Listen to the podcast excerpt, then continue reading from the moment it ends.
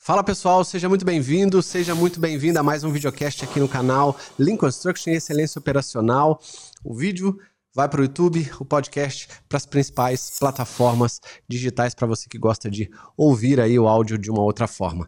Nesse videocast de hoje eu gostaria de falar sobre check-in, check-out. Vamos falar o que, que é, para que, que serve, como é que você pode utilizar aí na sua obra e entender o que, que esse termo aí, ou novo termo, nem novo assim, né?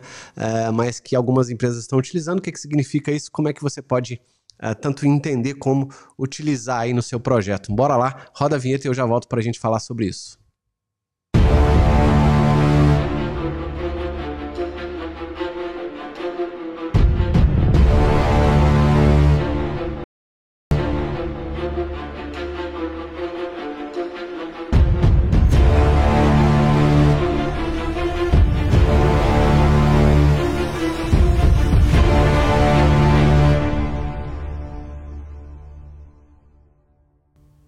Muito bem, vamos lá, pessoal, direto ao ponto. De um tempo para cá, uh, a gente sempre passa, né, no, durante a implementação do Lean ou de qualquer metodologia, filosofia de gestão, uh, implementação de algumas ferramentas. As empresas gostam de dar nomes diferentes, de fornecer, é, de juntar uma ferramenta com a outra, uma metodologia com a outra e pôr um nome, enfim. Cada um tem o direito, obviamente, de fazer o que, o que bem entende. E durante um tempo é, muitas empresas trabalharam com, as, com o aspecto né, de reuniões de controle da rotina, que nada mais são do que uh, reuniões de início e final de turno, ou reuniões de início e final de workshop, ou reuniões de início e final de, de um evento de uma semana. E acabou que algumas construtoras, algumas empresas padronizaram o nome check-in e check-out de uma forma é, diferenciada. Para algumas significa reuniões, né? E esse aspecto das reuniões de check-in são voltados para aquela reunião é, matinal, onde a empresa vai abrir o dia e vai né, cada um nas suas frentes de serviço ou com suas equipes aí falar o que precisa fazer, mostrar as metas, falar de segurança. Cada empresa é, monta um aspecto né, de, de, de uh, passar informação né, para os seus colaboradores para que eles possam trabalhar durante o dia da melhor forma possível e com segurança, obviamente. E no final do dia, a mesma coisa, busca-se a informação do cumprimento do, da programação do dia, é, se fez, se não fez, e aí faz-se um check-out. Então, esse termo, pessoal, check-out, nada mais é do que as reuniões de início e final de turno, de novo, ou as reuniões de início e final de workshop, ou as reuniões de início e final de algum evento é, semanal, por exemplo, que algumas empresas acabaram dando para si, né? Mas o que é mais importante não é o nome, né? Como eu digo é, em, em, relação a, a, metodologias e ferramentas em si. O mais importante não são as metodologias, nem as ferramentas, muito menos os nomes que a gente dá para elas. O importante é, primeiro, a gente saber tirar daquilo que existe no mercado, seja uma metodologia ou, ferramenta, é, após a implementação, obviamente, o resultado que a gente deseja. E segundo, para esse caso aqui, eu separei aqui cinco pontos que eu acho que são importantes, né? Eu chamo essas reuniões de controle, reuniões de controle da rotina, desculpa, e são através dessas reuniões que a gente faz o check, né? Por isso que algumas chamam de check-in, check-out, é, alguma verificação em cima da programação no final do dia o que, que, realmente foi feito e no início do dia aquilo que está para fazer. E aí eu levantei aqui uh, o que, que para que, que serve, né? O, o, quais são os elementos principais que você pode uh, refletir para que você implemente as reuniões de controle da rotina da melhor forma possível e que você faça o seu check-in ou check-out, ou o nome que você der aí uh, da forma mais adequada para cumprir aquilo que você deseja. O primeiro ponto é que uma reunião como essa, né, ou um evento como esse vai servir é para relatar o que vai ser feito durante um período de tempo. Pode ser um dia, pode ser uma semana. Né? Então você vai precisar de um, de um check-in, ou seja, uma entrada, um, um, uma, uma, um fornecimento de uma informação, muitas vezes é uma reunião rápida de 10 a 15 minutos, onde se passa a, a programação do dia e aquilo que tem que ser feito para cada uma das equipes, para relatar o que vai ser feito em relação à programação. Então, para que todos, todo mundo esteja alinhado com o que vai ser feito naquele dia e para que ao final do dia eu faça o check-out, ou seja, verificação se eu realmente cumpri aquilo que foi estabelecido na programação para aquele dia. Tá ok? Então, primeira coisa é relatar o que vai ser feito no início do dia e o que foi realizado no final do dia. A segunda coisa que é importante é discutir é, durante essas reuniões de check-in e check-out, ou reuniões de controle da rotina, como vocês queiram chamar, é, os desvios da meta. Né? Primeiro a gente tem que ter as metas desdobradas das frentes da programação para as frentes de serviço, e aí aquela meta de programação a ser atingida precisa é, obviamente, ser atingida até o final do dia. E avaliar durante essa reunião, principalmente de check-out, esses desvios. Se eu tinha que ter feito 10, fiz 9, por quê? Quais foram os principais temas? Aconteceu algum problema? Foi produtividade? Foi falta de material? Foi o que foi que aconteceu para que, primeiro, não aconteça de novo e para que a gente tenha é, uma avaliação numérica desses desvios para que a gente saiba o quanto de cada desvio né, está acontecendo para que essas interferências não ocorram né, nem com uma frequência grande, é uma regularidade, e nem retornem a acontecer por algum motivo ou outro. Então, o segundo motivo é para que você tenha nessas reuniões, nesses momentos de check-in, check-out, a possibilidade de discutir os desvios, discutir as, as metas, discutir aquilo que foi colocado e se não atingiu, o porquê que não atingiu.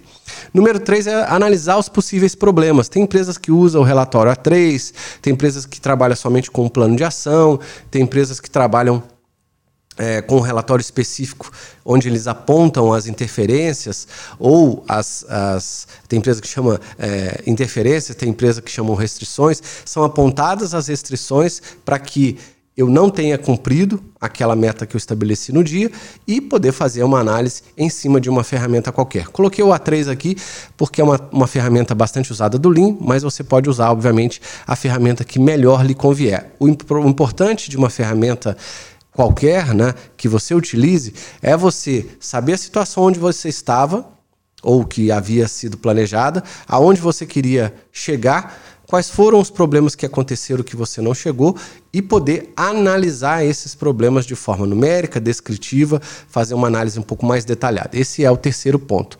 O quarto ponto é que esse evento de check-in e check-out uh, nesses dois momentos servem é para você se reunir com as pessoas, né, interagindo com as pessoas para cumprir o que a gente chama no Lean de escalação. Né? Existe uma regra de escalação.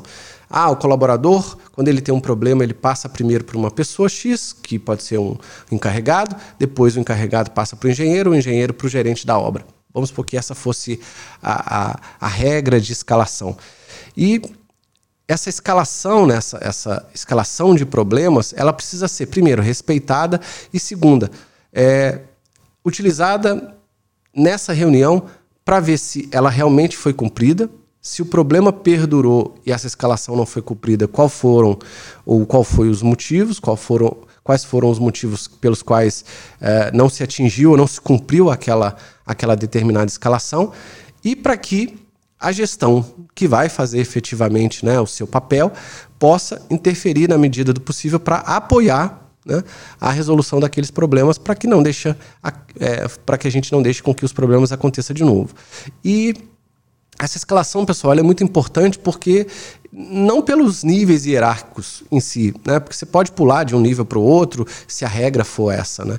Mas para que as pessoas entendam quem elas precisam procurar ou podem procurar ou devem procurar em caso de um problema, né? Um problema de falta de material, um problema de falta de um projeto, um problema de, de, de um desvio qualquer físico que, por exemplo, numa obra possa acontecer.